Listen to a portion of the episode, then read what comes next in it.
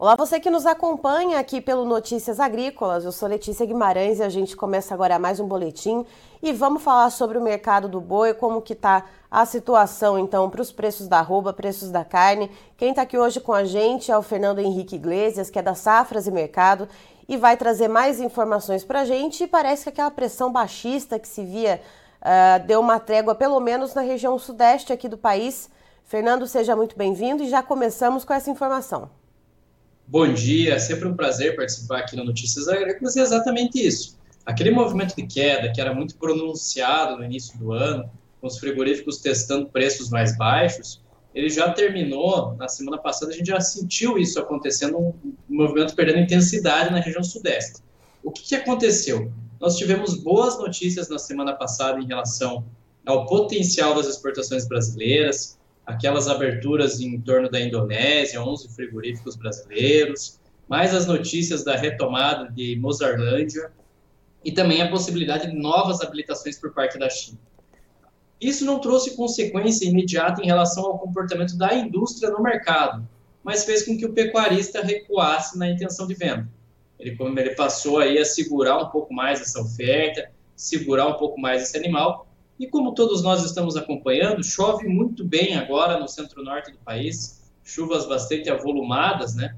E isso dá uma pastagem uma boa condição e uma boa capacidade de retenção ao pecuarista.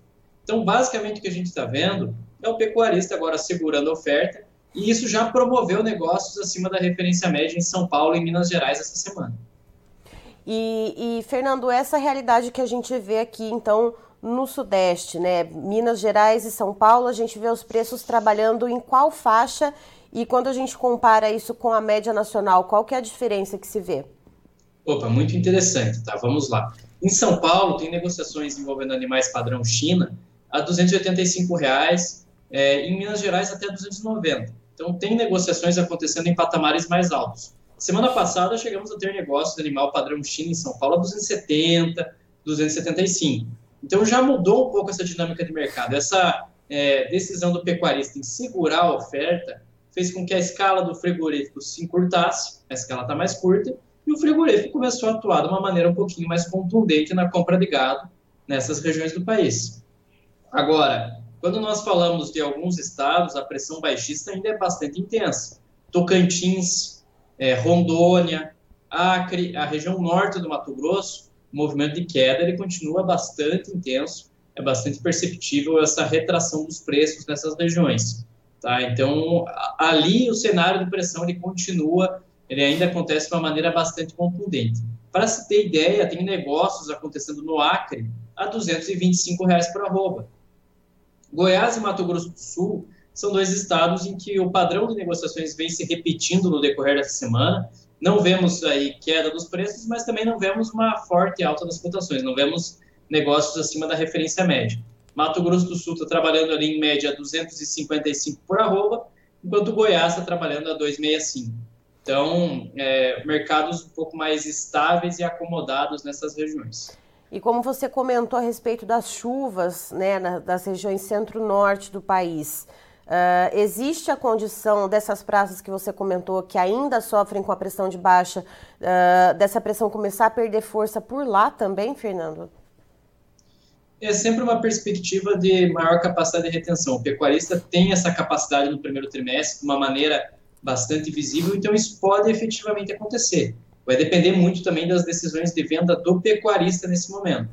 Tá? O que, que acontece nessa, nessas regiões em que a pressão de queda ainda é muito visível, muito pronunciada? Basicamente, os frigoríficos ainda trabalham com escalas muito confortáveis. E os indicadores aqui do mercado interno, é, venda de carne no atacado, etc., mostram um início de ano problemático. O que, que acontece? A população está descapitalizada, o preço da carne não reage como, é, como se, se imagina né, nesse período, é normal que isso aconteça.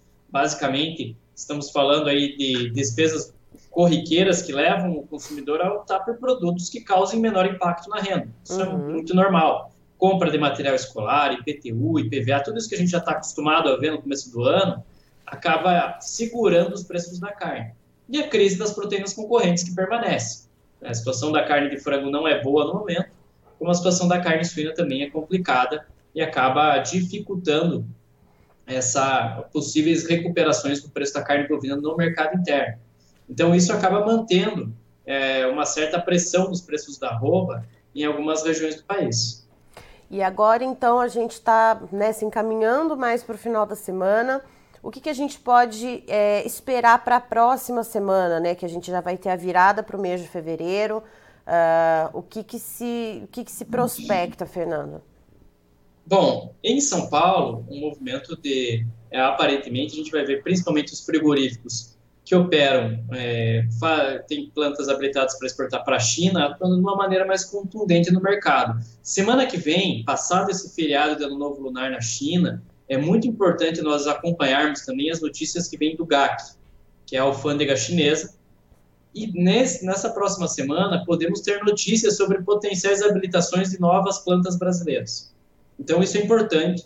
Isso pode motivar altas no mercado futuro, por exemplo, pode afetar os ânimos do pecuarista, pode influenciar nas decisões de venda, e isso vai trazer impacto sobre a formação de preço. Nós estamos naquela semana de feriado na China, é o ano novo lunar, a semana inteira. Uhum. Na próxima semana podemos ter novidades quanto a habilitações. Eu acho que esse é um ponto fundamental para nós acompanharmos no curto prazo. Tem que ter essa, é, essa percepção que isso pode trazer impacto na nossa formação de preços aqui no, no mercado brasileiro. Por mais que a indústria não tome a decisão de subir preços, etc., só a decisão do pecuarista em segurar a oferta, não negociar de uma maneira tão contundente, pode efetivamente produzir mudanças nessa dinâmica de mercado. E essas possíveis decisões da China em habilitar mais plantas, uh, seria plantas mais aqui para o Brasil ou a gente tem outros players também uh, que podem ter plantas frigoríficas habilitadas para exportar para a China e que podem ter essa concorrência com o Brasil?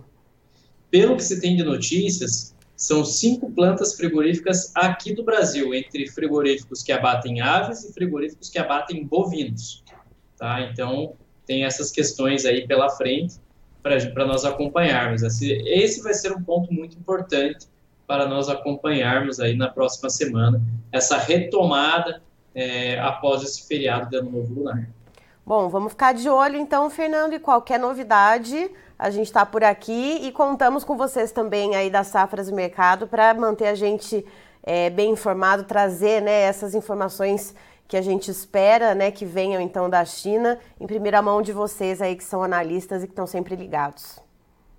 É sempre um prazer participar. É, contem com a minha presença em mais oportunidades e até a próxima. Tá então Fernando Henrique Iglesias nos trazendo as informações de como que está rodando o mercado do boi gordo aqui no Brasil e as expectativas que a gente pode ter para os próximos dias. De acordo com ele, para a região sudeste, Minas Gerais e São Paulo, uh, houve uma diminuição naquela pressão de baixa que se via então desde o começo do mês de janeiro. Uh, agora, então, se na, na, última semana se via negócios boi China aqui em São Paulo em torno de 270 reais, uh, para Minas Gerais, né, em torno então uh, de 285. Agora se vê patamares melhores então aqui para os estados da região sudeste.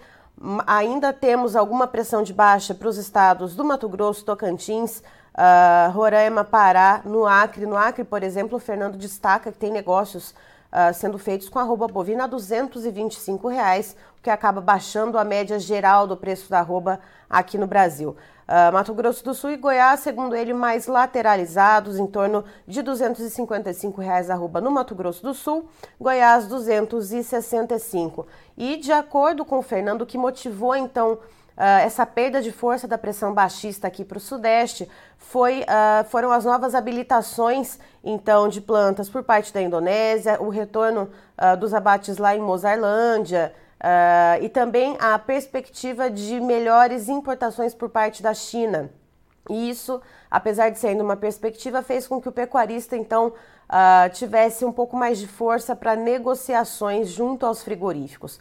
E um ponto de atenção que o Fernando Henrique destaca é para a semana que vem, com a retomada da China após o feriadão do Ano Novo Lunar uh, é que pode haver mais habilitações de frigoríficos brasileiros para carne bovina e para carne de aves. E isso também deve dar, então, um pouco mais de fôlego para o mercado. Então, ficamos uh, atentos a essas novas notícias que podem chegar na próxima semana.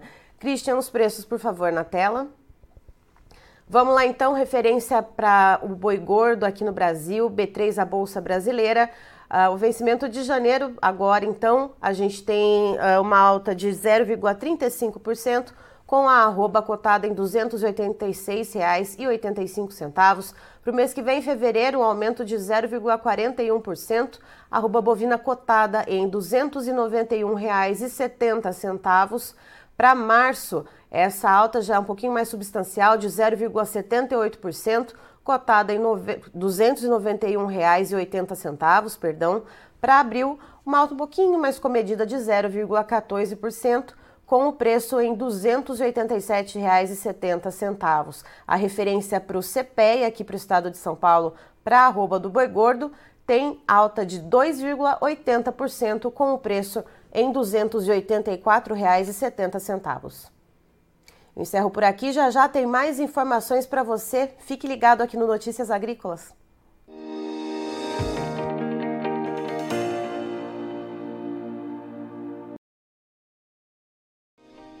Se inscreva em nossas mídias sociais. No Facebook, Notícias Agrícolas. No Instagram, arroba Notícias Agrícolas. E em nosso Twitter, arroba Norteagri. E para não perder nenhum vídeo, não se esqueça de nos acompanhar no YouTube e na Twitch Notícias Agrícolas Oficial.